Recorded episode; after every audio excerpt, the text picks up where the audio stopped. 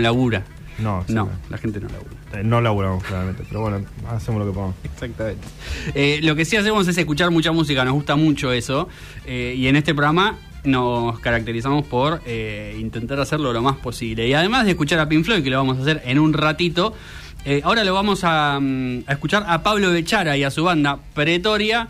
Eh, muy linda banda, Pablo Bechara, que sacó un disco con León Regani en su momento, que además eh, es productor y hace un montón de otras cosas. Eh, sacó hace un par de semanas una canción que se llama Funeral. Eh, la canción está muy buena, el video también está muy bueno, así que los vamos a escuchar y nos vamos a meter con todas estas noticias que rápidamente les comentamos recién. Y el ganador de esta elección 2023, quien lidera la República Argentina, el ganador o ganadora de esta elección general 2023, del país más famoso de todo el país, con el 41% de los votos, han cerrado los comicios, 98% de los votos escrutados, urnas contabilizadas en, Jujuy, en Salta, en Tucumán, en San Luis, en Catamarca, la persona más votada. Minutos pasan de la buena de la tarde, estamos en Noticias Cafeinadas y eh, como les habíamos dicho nos vamos a meter con varias noticias, con varios sucesos Sí. que han pasado esta semana. Exactamente. eh, hay, hay quilombo en las elecciones. La Sí, ciudad de Buenos claro. Aires no es la única que tiene problemas para No, claro. eh, el escrutinio y el momento de la votación tampoco. Eh, Zimbabue, ¿sí? Eh, Sí. uno de los países con más eh, inflación del mundo. Mirá. Eh, 256% anual. Eh, no estamos demasiado lejos, pero No, hay distancia también. Sí, es un Eh, 100% más. Sí, señor. Eh, que bueno, estaban convocando a las urnas para presidente y eh, faltaban boletas. Eh, Bueno, puede pasar eso. bueno, viste cuando vos decís, bueno, Claro. salgo, eh, faltan boletas, eh, acá la gente te decía, sí, ya sé. Claro. Por eso hay una fila de eh, 10 cuadras, básicamente, porque no hay boletas. Eh, ¿qué, cir- ¿Qué rumores empezaron a circular? Que A como ver. eran barrios eh, ligados a la oposición, Ajá. no habían distribuido las boletas como para disuadir a la gente de que Ah. no vaya a votar y punto. Eh, eso son los rumores que se dicen. Este. Yo lo veo un poquito más del lado, por lo que pude ver un poco igual, pero Sí. no, la verdad que no se sabe nada, por eso soy un experto en la política de Zimbabue. No, imagínate. Eh, sé que es el eslogan del programa hablar de Zimbabue, Sí. pero eh, hoy no, no les puedo hacer tanto honor a, a ese tema. Eh, sí, también puede ser un, eh, un, problema de falta de distribución, de falta de producción, que sé yo, pues ya habían varios días en los que estaban retrasados. Eh, gente esperando 10 horas, eh, votando a las 10 de la noche. Increíble. Eh, diciendo yo no me voy a mover de acá porque este es, esta es mi oportunidad de hacer el, el cambio justamente. Eh, Sí. voto cantado, hay que decir el señor, Sí, pero sí, bueno, eh, se quedó ahí para, para hacer la votación. Así que ahí estaba la gente de, de Zimbabue que venían de 2017 de un golpe contra eh, Mugabe. Sí, Eh, también eh, involucrado en muchísimos escándalos eh, eh, y demás. Y bueno, eh, con una situación eh, de- democrática bastante complicada también. Imagínate. En un contexto muy de mierda económico también. Eh, contexto muy de mierda económico y democrático en la Argentina también. Sí. Eh, se dio esta semana después de un congreso bloqueado eh, por Juntos por el Cambio, porque no les gusta que eh, se critiquen a algunos jueces de la Corte Suprema que son más corruptos que no sé qué. Eh, están bloqueados, en, en diputados no se puede tratar ninguna Claro. cosa, excepto que no sea cagar a- al ciudadano de a pie. Eh, para eso sí hay quórum y actividad. Este, mm, se, mm, esta semana se votó algunas reformas en la ley de alquileres eh, que incluyen ni una buena para el inquilino. No. Eh, ni una buena, o sea, todo para, para el propietario con la eh, esperanza de que eso movilice el mercado y que trate Claro. de, de, mm, poner más propiedades en alquiler porque cada vez hay muchísimas menos. Y ahora todas las que están están en dólares. Cosa, que no Eh, es, cosa que no es legal en no la es actual legal. ley de alquileres, vale decir. Eh, es- claro, y tampoco es la que se modificó. Y tampoco en la que. porque no modificaron eso. Sí. Hay que decir que Juntos por el Cambio lo que quería, en realidad, era derogar la ley de alquileres. O sea, Sí. ese fue el objetivo principal. Y cuando vieron que no le daba el quórum, porque era una mayoría especial la que se estaba Sí. para eso, dijeron, bueno, si no podemos hacer eso, cambiemos la un par de cosas, sí. claro. Eh, Y bueno, ahora nada, se retrotrae de tres años a dos años, o sea Sí. que vas a necesitar estar ahorrando muchísimo más para eh, ir moviéndote de un lado al otro para Sí. entrar a los nuevos Y en menos tiempo. departamentos en menos tiempo. Eh, los eh, eh, las actualizaciones, en vez de hacer un año, que era el único valor que uno tenía fijo durante el año, Exactamente. va a ser cada cuatro meses y lo peor de todo que es en base a un índice que se acuerde entre partes. O sea, vos Exacto. podés hacerlo por eh, la inflación, puedes hacerlo por el, el balance entre la inflación y la suba de salarios, puedes hacerlo entre los salarios o el que vos te guste. Sí, Entonces, yo soy el propietario y digo, bueno, a mí me gusta el, que- el que es de la inflación. Bueno, así que si, mm, eh, si vos querés otro, te podés ir a, a ot- a otro lugar. No, no tenés muchas opciones tampoco. Eh, eso es lo que no entiende mucha gente, digamos, que es... no hay libre negociación entre un No, propietario y un inquilino porque el inquilino no tiene ningún poder de nada. Exactamente. En clara desventaja, claramente. Sí, eh, y mm, me molestó mucho que eh, si ya con los 16 ausentes que hubo, eh, 13 del, del Frente de Todos y Sí. con una abstención se podría haber eh, intentado impedir por lo menos el, el avance de esta ley que de todas maneras, eh, más allá de que no tiene mucha... Pues hay un 50-50% de que pase en el Senado, Sí, claro. tal vez no pase este año inclusive porque por los, eh, los tiempos de, de todas estas cosas. Eh, El Senado que esté igual de bloqueado que sí. diputados, digamos. eh, pero eh, la verdad que con una... mm, así no dan ganas, digamos, de, de- de seguir eh, luchando y convenciendo cuando eh, pasan estas cosas en el Congreso. Este mm, muy, muy, muy complicado el, el- el tema del mercado, la verdad que es algo que me está angustiando mucho. Yo tomé la pésima decisión Claro. de mudarme en diciembre, hace tres años. Así que tendría que haber previsto que esto iba a pasar en, en 2020. Y podía, po- podía era una posibilidad. Eh, me causó gracia que mm, dentro de la, dentro de la, de la gente que, que votó en contra de la modificación de la ley de alquileres estaban, bueno, obviamente el Frente de Todos, Sí. eh, los que estaban, eh, obviamente el Frente de Izquierda Unida, pero también la Libertad Avanza, que, mm, digamos, contrario a lo que mucha gente eh, podría pensar que es bueno, Milei y Victoria Villarroel eh, están a favor de un control estatal de, de, digamos, de- del contrato de alquiler, ellos votaron en contra porque ellos la querían derogar. Sí. Entonces Milei dijo, bueno, si no la derogamos nos hacemos un pingo y se fueron. Y claro, porque es ese dogma de, bueno, que lo, mm, lo tiene que resolver el mercado mismo, cuando Claro. el mercado lo que está resolviendo ahora es que no haya nada de oferta, que esté todo en dólares y eh, aumentarte cada tres meses por inflación. De Eh, hecho, mm, eh, bueno, la, la- esta modificación que, que ni siquiera es oficial, digamos, que, que ni siquiera es parcial, porque no, sí, nada pero es como una todavía. legitimación de, de los nuevos contratos informales. Exactamente, bueno, lo que hacen ahora las inmobiliarias es decir, eh, congelamos aún más los movimientos, o sea, ponemos menos cosas en alquiler porque ahora no sabemos, eh, o sea, ¿quién va a querer firmar un contrato bajo esta ley si saben que en- dentro de poco tiempo pueden tener una mejor, digamos, ¿no? Una más beneficiosa para sus intereses. Sí, eh, algunos eh, datos dentro de la gente que, mm, que no estuvo en la votación. Sí. Daniel Goyán, Sí, Eh, el ex ministro de Salud de la provincia. exactamente. Leonardo Grosso, eh, candidato a intendente por San Martín, que según Sí. me informa Nacho, perdió la interna. Sí, señor. Eh, Eh, el del movimiento Evita, bueno, un diputado de Grabois. Sí, eh, Gisela Marciota y eh, Sergio Palazzo, el de la bancaria, Claro, justamente. Así que ese debe tener bastantes propiedades, así que me imagino Sí, que, no creo que sea tendría que arreglar el gas y la termocupla de, de algún inquilino, entonces no, no pudo asistir a la votación. Eh, los que pudieron asistir a la luna son la gente de la India, porque eh, lograron alunizar justamente Sí. eh, una, una sonda, eh, la... Ya te digo cómo se A ver, llama Me gusta. La eh, Chandrayaan 3, eh, que es básicamente eh, nave nave lunar en sánscrito, lo cual me sorprende que, que tengan esas palabras en sánscrito Sí, siquiera, eh, que también va a tener un, un pequeño robotito que, Ah, que salga a buscar cosas, eh, va a sacar fotos, va a buscar evidencia de agua, porque la lunizaron en el Polo Sur, es la primera Sí. exploración que se hace al Polo Sur lunar, para buscar justamente agua líquida, eh, bueno, agua líquida, no, agua sólida, Claro. para después transformarla en agua líquida si se eh, puede establecer una base lunar ahí, ¿no? Porque si vas a Y la sí. luna necesitas tomar agua.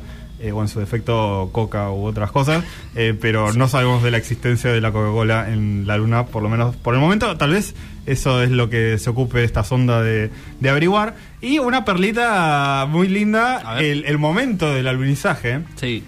Estaban mostrando ahí todos los videos con, con la- el gráfico de, de la nave eh, alunizando. Y el pantalla dividida al presidente Modi. Qué grande, el presidente El, Modi lo más el grande presidente Modi, que tiene la cara de el Hyde Payne Sí, Harold, sí, sí. del meme del viejo que está sonriendo ahí con mucha dificultad, es exactamente igual. Y cuando alunizó, eh, todo esto pantalla dividida, así tipo, no me muestra al presidente, no quiero ver lo que está pasando. Eh, y, el chabón con una cara de nada, Claro. encima, ni siquiera estaba sonriendo o aplaudiendo nada. Cuando alunizó, sacó una banderita. No. A ver, para la gente que me está mirando en YouTube, Sí. y así una banderita de India, así. Eh, sí, serio en silencio, moviéndola ligeramente. Eh, fantástico. Eh, el, el momento del alunizaje. En, una, en unas semanas que también el intento de Rusia por eh, alunizar en, Claro. en la Luna después de la Unión Soviética eh, falló, terminó en Sí. una explosión en, en la Luna. eh, y mm, le echaron la culpa, bueno, estamos un poquito oxidados porque no, no Claro. intentamos llegar a, a la Luna desde, desde la Unión Soviética. Claro, y además tienen otros problemas, ¿no? También. Hacen estallar otro tipo de aeronaves. Eh, Va, están ocupados, sí, sí. Exactamente. Bueno, también están ocupados tanto Rusia como la India eh, reuniéndose mm, en Sudáfrica, en eh, ¿dónde fue? En Johannesburg, me parece, Sí. si, si no me equivoco, porque se reunieron los BRICS. Eh, quizá les suene la sigla porque mm, hace muchos años que se habla de esto. Sí, Brasil, Eh, Rusia, India, China y Sudáfrica. Exactamente. eh, un, es un bloque económico, los BRICS, que se, se formó en 2008-2009, en principio por Brasil, Rusia, la India y China, que eran eh, cuatro potencias emergentes, digamos, cuatro países con eh, economías bastante fuertes, muy importantes a nivel internacional en cuanto a... digamos a venta de materia prima y también bueno manufacturas eh, y que se decía que dentro de unos 20 años en ese momento iban a ser las, las- los cuatro países más importantes en materia económica, desplazando obviamente a Estados Unidos y la Unión Europea. Si bien eso todavía no pasó del todo, eh, la realidad indica que sobre todo China, pero también la India, son dos países que han pisado muy fuerte, digamos, en, en- en materia económica en el mundo. Eh, a los pocos años se suma Sudáfrica, es el primer país en, en sumarse, digamos, a, a lo que era el BRIC, y ahí se pasa a llamar BRICS, porque Sí. la S es de Sudáfrica, y eh, a partir de ese momento, todos los gobiernos en Argentina y en muchos otros países del mundo han hecho muchos esfuerzos para eh, involucrarse y poder meterse en ese selectísimo grupo de eh, potencias económicas. Argentina mm, lo intentó varias veces. Me recuerdo a Cristina Fernández de Kirchner pidiéndole a Lula en 2015, eh, digamos, que le hiciera ese favor. Sí. Se, se lo decía públicamente porque, bueno, al ser Brasil parte, obviamente puede eh, meter cierta presión. Eh, el gobierno de Mauricio Macri también lo intentó en varias oportunidades. De hecho, Macri más de una vez fue a reunirse mm, eh, con los BRICS, justamente porque, bueno, invitan a otros países ahí a hablar, básicamente, y qué sé yo. Tuvo que conformarse con los limones, Macri. Tuvo que conformarse con los limones y con el G20, que no, no fue un evento Sí. menor para el macrismo. pero bueno, lo logra finalmente el gobierno de Alberto Fernández. Una Sí. cosa increíble. con una fuertísima gestión de Lula da Silva, Sí. que volvió a ser presidente de Brasil después de- del- del gobierno de Bolsonaro y que junto con China más que nada hicieron como un lobby bastante importante, no solo para el ingreso de Argentina, que obviamente para Lula es eh, el más importante, de hecho Lula eh, celebra, cuando celebra el ingreso de, de Argentina le manda un especial saludo a su amigo Alberto Fernández, Sí, sí, del cual tuvo de él. sí, muy generosas palabras. Eh, a partir del 1 de enero de 2024, formalmente, tanto Argentina como Arabia Saudita, los Emiratos Árabes, Egipto y Etiopía van a ser eh, parte de los BRICS. Y ustedes dirán, bueno, digamos, ¿qué, qué, cuál es la importancia de, de que Argentina sea parte de un, de un organismo que en realidad no es un organismo y que no es oficial, como la ONU, por ejemplo, Claro. digamos? ¿Cuál es, digamos, qué es lo bueno que le puede pasar en Argentina?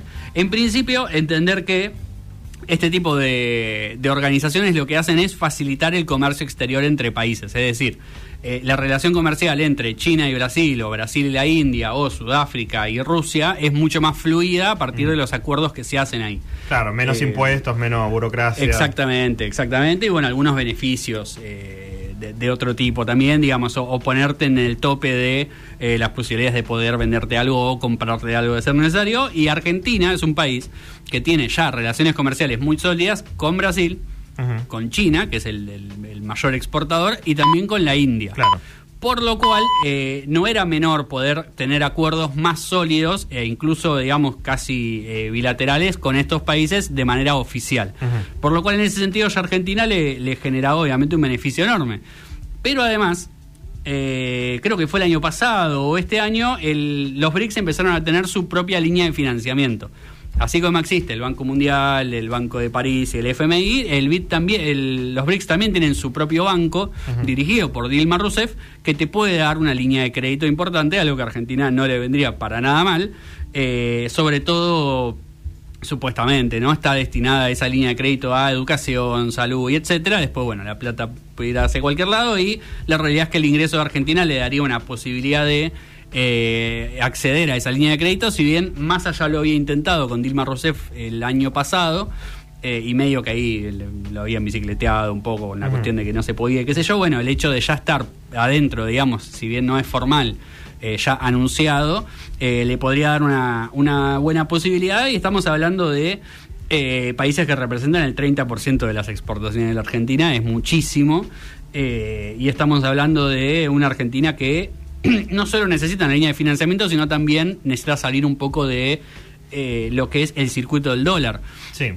y anunció el BRICS esta semana, justamente, digamos, en la misma reunión en la que anunciaron el ingreso de estos países, que van a empezar a, que van a dejar de eh, negociar entre ellos en dólares y que van a empezar a utilizar otras monedas, puede ser tanto la moneda local de cada sí. uno como quizá el yuan, por ejemplo, que es Mm. quizá la moneda más fuerte, lo cual también es una buena noticia para Argentina porque, eh, digamos, Argentina necesita los dólares. Como ya sabemos, y Hugo se los explicó y nosotros Mm. lo dijimos un montón de veces, para pagar la deuda, además necesita eh, poder negociar en otras monedas para no gastar tantos dólares justamente y que bueno les ingresen después eh, por otros medios por lo cual la noticia es buena por lo menos si Por bien, estos dos eh, meses va a ser buenísimo. Sí, digamos que, exactamente, digamos que quizá en el, en el plazo más corto no veamos una diferencia abismal eh, en relación a lo que ya sucede, pero bueno, le abre varias puertas a, Argentina en varios sentidos. La mala noticia, si se quiere, es que eh, tanto Patricia Bullrich como Javier Milei salieron casi automáticamente a decir que Argentina no debería estar en los BRICS. Milei incluso ya hab- había ido más allá antes diciendo que Argentina no debería ni siquiera negociar con China. Eh, A mí me causa mucha gracia que no quieran que Argentina tenga plata. O sea, como Sí, que básicamente. de- de- desprecien la plata eh, que puedan tener, inclusive hasta para ganar plata ellos. eh, y mm, ni te digo para enriquecer el país en, en su conjunto. No, claro. Pero, nada, de- desde el macrismo no pueden venir a decir no, no me parece una buena idea comprometernos con alguien porque no, no, no. nos empernaron con el fondo. Bueno, obviamente la mayoría de las críticas serán con respecto a, como habrán visto, el matiz ideológico de muchos de los países que Sí. están metidos en el BRICS, lo cual, bueno, a ver, eh, cuando se Em. trata de, de vender y comprar cosas, me parece que no hay que fijarse tanto en ese tipo Sí, de detalles. como si no tuviéramos problemas con Gran Bretaña o Estados Unidos. Sí, bueno, ni hablar. Eh, Sergio Massa lo dijo en el Council of America, en el consejo de, de- en una reunión que se hizo. Sí, para esta eso sí tenía tiempo. Eh, bueno, Massa no es diputado igual, así que No, no, no, pero para hacer los Ah, otros decís para anuncios. los anuncios. sí. Sí, eso es verdad. Eh, nada, fue y dijo básicamente con bastante sentido común a los empresarios, le dijo muchachos, eh, rasquen un poco cuando viene alguien acá y les dice que no que va a cortar relaciones con China cuando Claro, todos ustedes viven de venderle a China cosas. Sí, sí. Eh, como diciendo, a ver, sentido común, digamos. Pero bueno, eh, en principio es una buena noticia, habrá que esperar a mínimamente las elecciones para saber cómo, cómo va a seguir. Lo más probable igual es que ninguno de los tres, ninguno de los cinco, porque no vamos a pobres Schiaretti y Miriam Breckman, No. que también son candidatos a presidente, eh, vamos a darle el beneficio de la duda de decir que una vez que lleguen ahí y empiecen a hacer cuentas, se den cuenta que hasta incluso les conviene eh, abrazarse más a los BRICS, inclusive sí. de lo que ya lo están. Esperemos, esperemos que sí. Eh, y bueno, antes que dejarlos con un minuto de silencio para hablar de las medias de Sergio Massa, eh, vamos a avanzar con nuestro programa porque tenemos también eh, música con Pink Floyd Sí. y tenemos eh, Este Mundo No Me Hará Mala Persona, fantástica serie de Netflix. Eh, así que antes de, de ir con más música y Pink Floyd, vamos a pasar a un tema de, de National, Secret Meeting y después eh, todo lo mejor de, de esta gran banda británica. Este mensaje fue aprobado por la Comisión Nacional Electoral y Estado Juntos por el Cambio. Una selva es un ambiente lleno de diversidad. Y eso es lo que voy a defender. Conmigo, con Horacio, vas a poder ir de aquí a acá a usuario en subte de calidad y gratuito.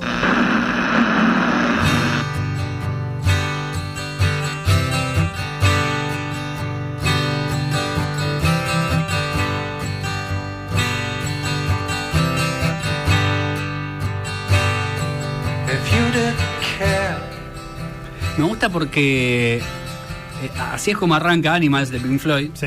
Y si uno escucha esta canción, eh, y si uno escucha este rasguido de guitarra y este tono, eh, se espera una cosa que después Roger Waters se va a encargar de hacerla añicos Sí, eh, segundo a segundo y minuto a minuto de lo que dura todo el disco. Es la introducción pacífica antes de entrar directo con el cinismo y el... hasta, por lo que escuché en la historia de, de la grabación del disco, también Sí. como un alto componente punk, digamos, en, Claro. en el análisis de la sociedad y de, de, ah, bueno, este capitalismo nos está haciendo mierda, Sí. eh, en qué nos está convirtiendo todo esto. Pero en- entra así como con un con una balada guitarresca de fogón, Sí. muy amable y muy linda. Algo que a Pink le salía muy bien, le salía muy bien. Sí, y después el disco es eh, una, una patada intensa, pero armoniosa de todas maneras, Sí. eh, de, de mucha guitarra, Sí. mucha guitarra y unas eh, letras de Roger Waters. Eh, Es, es un disco con un protagonismo muy grande de Roger Waters. Sí, eso, eso decían, sí. Eh, y mm, es el mejor Roger Waters para mí. Eh, porque lo combina muy bien con toda la buena música del resto de la banda. Claro. En- hay muchos dicen como The Wall puede ser como Sí. el, el álbum más icónico y, y el mejor de, de Pink Floyd. Yo no estoy de acuerdo con eso. Porque eh, le falta le falta mucha música, se nota ya que, que la relación no estaba bien y que lo llamó cuando lo tenía que llamar a Gilmour y nada más. Claro. Eh, porque le hace mucha falta la música en las canciones. Y acá son. Tenemos eh, cinco canciones nada más. La primera y la última, que es básicamente la, la misma canción, una balada de guitarra y nada más, muy cortitas. Y después las tres los tres platos principales: eh, Dogs, eh, Pigs y Sheep. Exacto. eh, que son bastante más largas y ah, cada una, como un buen rock progresivo, se devuelve en distintas partes Exactamente. que en ningún momento te resulta cansador para nada. No, eso, eso es un punto que a mí me que a mí me gustó particularmente. Yo nunca fui muy fan de Pink Floyd porque no soy muy fan de lo progresivo en general. Sí. Eh, es un género que me cuesta un poco entrarle justamente porque son canciones muy largas y muchos, muchos climas como, como ya demasiado a mi gusto. Y lo que me pasó con Animals fue que desde que le di play hasta el final, eh, se me pasó con una ligereza, digamos, y con, como con una comodidad que me había pasado pocas veces con discos de, de- incluso de Pink Floyd, que es una banda Claro. que a veces se pone un poco densa, como Sí. muchas cosas, ¿viste? Y acá no. Es como en, en esta etapa dorada, digamos, en las que todos Sí. estaban fluyendo bastante bien y donde condensaron ya esa cosa del rock progresivo psicodélico a Claro. hacer como unos productos más eh, comerciales o comerciales en el sentido de amables, digamos. Sí, sí, sí. Eh, no tan radicales. Eh, estaba Dark Side of the Moon con muchos temas cortitos, pero también muchos temas medio experimentales y Sí. eh, hay, hay temas mejores que otros. Sí, Eh, Wish You Were Here, que es muy, muy de libre, claro. muy de libre exploración, muy lento. Y mm, eh, nada, como ya decíamos, The Wall un poquito despojado de la parte musical y mucho más inclinada a la balanza al concepto. Sí. Y Animals con lo mejor de todo, que tenés las... A, a todos los, los miembros funcionando muy bien, en los teclados Richard Wright, fantástico, en los pequeños detalles que, que mm, levantan Sí. a, a las canciones. Y decía lo- eh, el mejor Roger Waters también por eh, el bajo. Ah, claro. El bajo en este, en este disco es fantástico. eh, y, mm, y la presencia de la guitarra de... mm, Sí, fundamental. Juegan, juegan así, juegan bajo y, y guitarra muy eh, muy unidos en, en estos discos. Y bueno, nada, la- el, el concepto básico de, de Animals hablando de eh, to- tomando Rebelión en la Granja Claro. de, de Orwell, haciéndolo adaptado en vez de al comunismo, al, al capitalismo, digamos. Hablando un poco como, como los perros, como la gente de Wall Street, ¿no? Como el- Sí. el- la mentalidad del hombre de, de negocios y cómo mm, eh, se vuelve cínico y paranoico, digamos, como para tratar de, de ganar en el, en el mundo de los negocios. Eh, las ovejas como el... El, el, el- el pópulo, el Claro. trabajador común, idiota, eh, que deja que las cosas se salgan de control pasivamente. Sí. Y los cerdos, eh, ya como una, una. En las letras muy acusatorias, digamos, a, a la, a los grandes eh, cerdos capitalistas, justamente.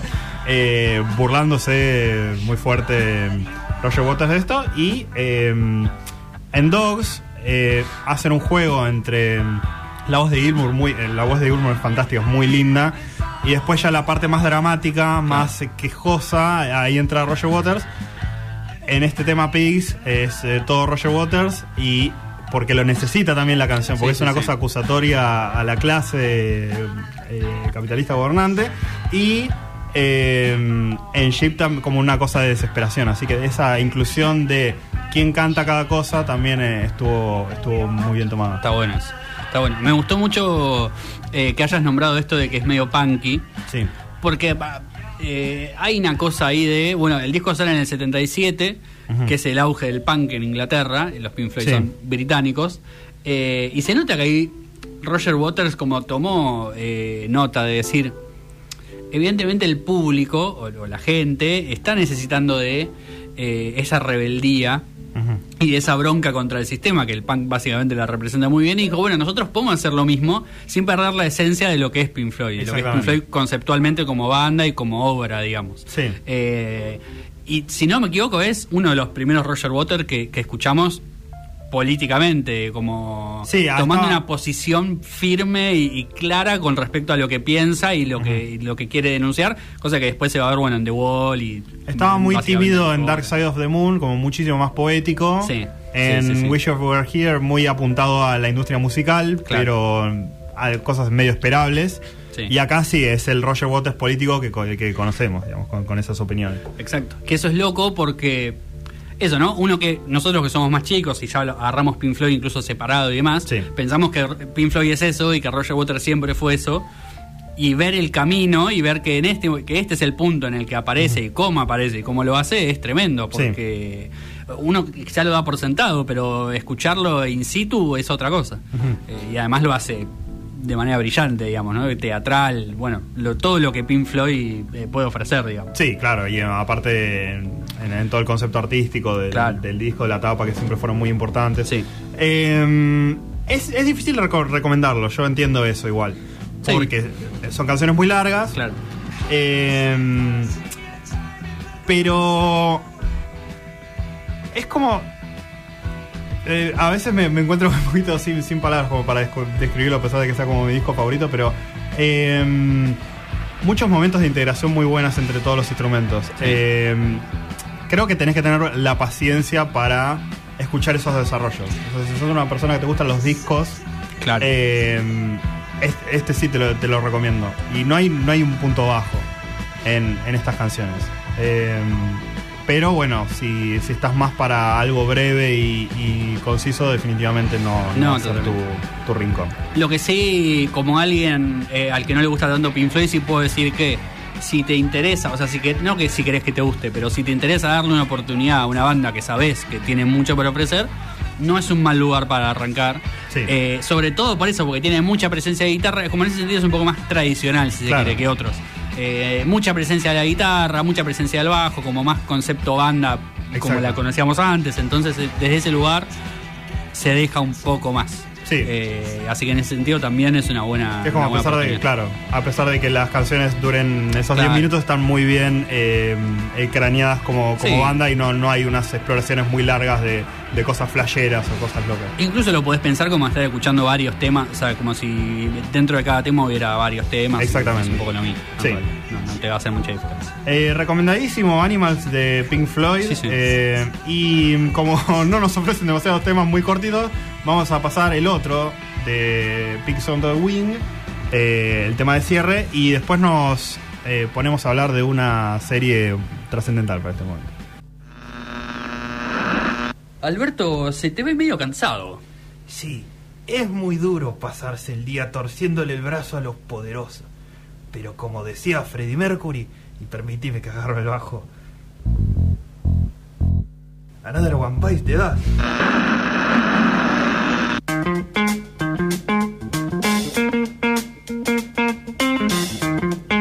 Bueno, 10 minutos nos separan de las 2 de la tarde y no nos vamos a ir sin recomendarles esta eh, serie animada eh, que la pueden encontrar en Netflix. Es italiana, se llama Este mundo no me hará mala persona y realmente es, eh, por lo menos de mi opinión, de las mejores cosas que vi, no solo en 2023, sino en los últimos años.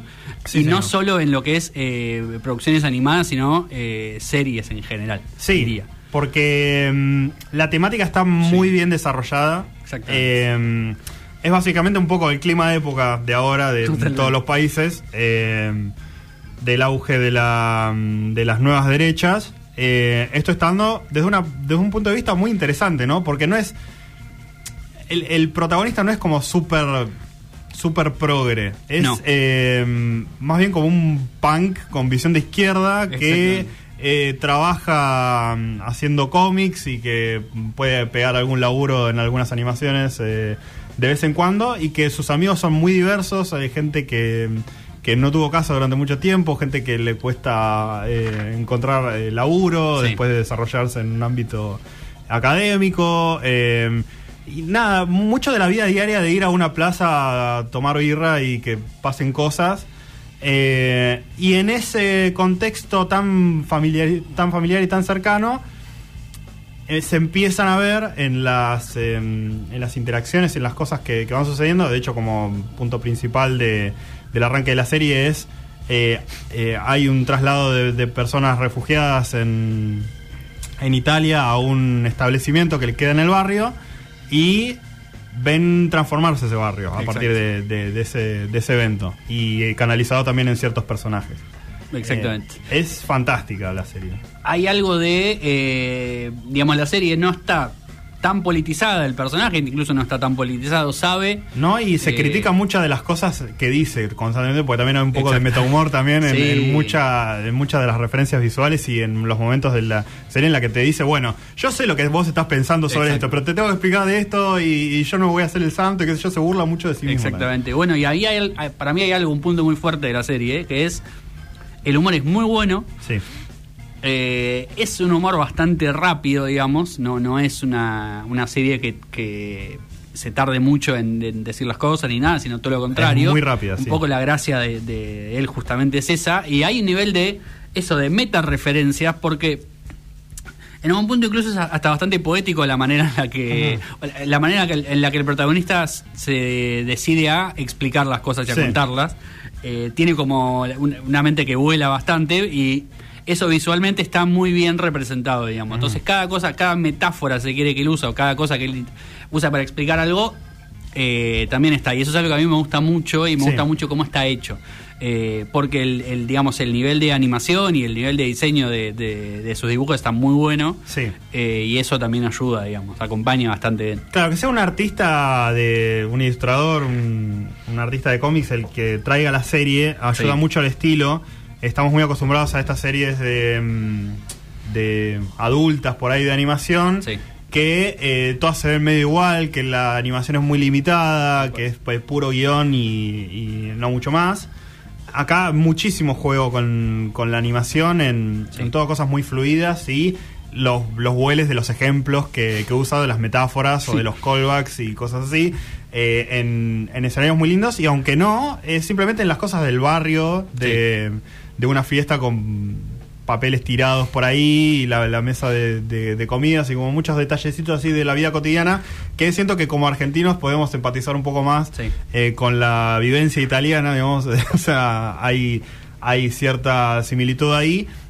Eh, usa muchos eh, también referencias locales que no, no, no podemos acce- acceder, pero ese, ese estilo de humor y ese estilo de vida también eh, uno, uno puede mm, eh, tomarla como, como argentino. Siento que es una buena vinculación. Absolutamente. Eh, yo a la serie la vi porque había visto una persona que decía que era una decía algo así como bueno si quieren entender cómo funciona el fenómeno del fascismo y cómo el, el fascismo funciona en las sociedades de hoy véanla Ujú. Yo fui esperando eso o buscando eso y me encontré con mucho más. O sea, si bien Mucho eso más. está muy bien hecho y está muy bien explicado Sí. y está explicado desde un lugar personal, no, no personal en el sentido de que solo le pueda pasar a esas personas, sino Claro. personal en el sentido de que es humano. Sí, sí, no, yo no te estoy bajando una línea, esto es más o menos lo que como yo estoy viviendo este proceso. Exactamente. Eh, si bien eso está, hay un montón de otras cosas. Eh, por lo que decías vos, digamos, porque los personajes les está pasando eso, pero además les están pasando un montón de otras cosas y cada uno le pasan cosas distintas eh, a las cuales, bueno, uno también se puede identificar, supongo yo. Eh, los personajes tienen más o menos, creo que 40 años, eh, y uno, bueno, un poco más, un poco menos, se puede sentir relacionado con frustraciones personales, eh, frustraciones profesionales, digamos, Sí. ¿no? Como, bueno, vivencias que, que tienen los personajes sobre cómo han desarrollado su vida hasta ese momento y si están o no eh, conformes con la vida que tienen, digamos. Exacto. Eh, spoiler, mm, generalmente no. Sí. Y generalmente no, no solo por ellos, sino porque el contexto tampoco es el- los ayuda tanto, digamos. Y en esas vivencias personales, los conflictos, no, o sea, yo siento que por ahí la estamos diciendo como si fuese una, una cosa medio estéril o muy de, de la visión de, bueno, esto es lo que está pasando y Sí. hay algunas referencias de humor y bla, bla, bla. Pero hay, hay mucho laburo de personajes y, Sí. hay- y el, el drama es muy cercano y muy genuino en, en, en cada cosa que están viviendo estos personajes. Y eh, trae lo que también hablamos en este programa anteriormente, esas cosas de la sociedad mic- microfragmentada en la que uno, dos personas que mm, toman como una decisión política pueden ser muy diferentes y le estén pasando un montón de otras cosas y está muy bien explicado acá eh, que, que llega en ese momento, pero desde una perspectiva personal. Entonces cuando hay algún descubrimiento de, uy, ¿qué, qué, qué está haciendo esta persona? Te llega profundamente porque impacta a los personajes y hay un- un- una búsqueda dramática en eso también. Tal cual. De hecho, hay algo que. Hay algo en eso del desarrollo de los personajes que no es menor. Primero porque son solo seis episodios de Ujú. 30 minutos. Por lo Sí. cual tampoco es que tiene tanto tiempo y lo hace muy bien. Es fantástico, sí. Eh, y además, el mismo creador de la serie tiene otra serie animada de- del año pasado que se llama Cortar por la línea de puntos, que son los mismos personajes. E increíblemente uno puede ver una o la otra eh, primero. Y no es que se está perdiendo, no es que el tipo introdujo a los personajes antes, entonces ahora se ahorra tiempo. Claro. El tipo vuelve a introducir los personajes como si vos nunca los hubieras visto eh, y lo hace de una manera tan tan sencilla y, y como tan llevadera que incluso hasta uno siente que ya los vio de toda la vida, digamos, como, ah, sí, yo conozco a este personaje, yo sé, puedo entender cómo piensa y puedo entender qué, qué es lo que qué es lo que dice porque mm, nada, es, es eh, desde la misma sencillez y desde la misma cotidianeidad logra eh, logra algo increíble, la verdad, logra algo eh, poderoso, Sí. que no es menor. La verdad que para el poco tiempo que tiene para desarrollar esas cosas, por ahí ayuda a que hable tan rápido. Pero, pero eh, es eh, increíble lo, lo potente que, que- que llega a ser. Y mm, no sé si recomendás que, que se vea doblada. Eh, Yo te digo, la experiencia de verla Sí. en el idioma original es un poco intensa Sí. porque eh, es, es un ritmo muy rápido y hay una animación tan linda y tan Claro. eh, constante que te perdés de algunas cosas. Tal vez eh, sea mejor y yo creo que verla yo vi esta serie puntualmente la vi en español y, y la otra que del mismo creador la vi en italiano y la realidad es que esa, esa diferencia de poder seguirle el hilo es más fácil hacerla eh, viéndola en español, justamente porque podés prestar más atención a lo visual, que es tan importante como lo que está diciendo, incluso Sí. a veces hasta un poco más. Sí. Eh, aún siendo los diálogos un punto fuertísimo, Fuertísimo. de la serie, ¿eh? porque Sí. realmente están muy bien trabajados, no, no, no dicen boludeces, y cuando dicen boludeces todo tiene un sentido, digamos, nada, la verdad que un laburo increíble y sí, yo creo que si, si tienen ganas de, primero, es una serie que se puede ver más de una vez, yo creo que está Sí. bueno incluso verla dos veces, Yo la quiero ver de nuevo. eh, sobre todo porque es corta, digamos, como que no, no, no te va a, a- a- como es a marear ni nada. Eh, si quieren verla primero en español y después en italiano para disfrutar de, de las dos cosas, vale la pena. Yo creo que vale sí. la pena perfectamente. Eh, Y- la encuentran en Netflix Sí. porque es una serie original. De hecho, hay algunos eh, algunas referencias también a eso. eh, bien hechas, sino con Black Mirror en esta oportunidad. Así que nada, se las recontra recomendamos. La verdad que es una, una serie de época que vale mucho la pena. Este mundo no me hará mala persona, ahí en Netflix, en esta serie animada que recomendamos muchísimo. Y recomendamos muchísimo que escuchen nuestro programa de 1 a 2 de la tarde Sí, eh, los sábados en Noticias Descafeinadas. Eh, ya saben, Instagram Noticias Descafeinadas, en Twitter Noticias para seguirnos y en Spotify los programas viejos Noticias Descafeinadas. Así que con un saludo especial a Santi Caserly por Sí, la operación, eh, nos despedimos hasta el sábado que viene a la 1 Noticias Descafeinadas.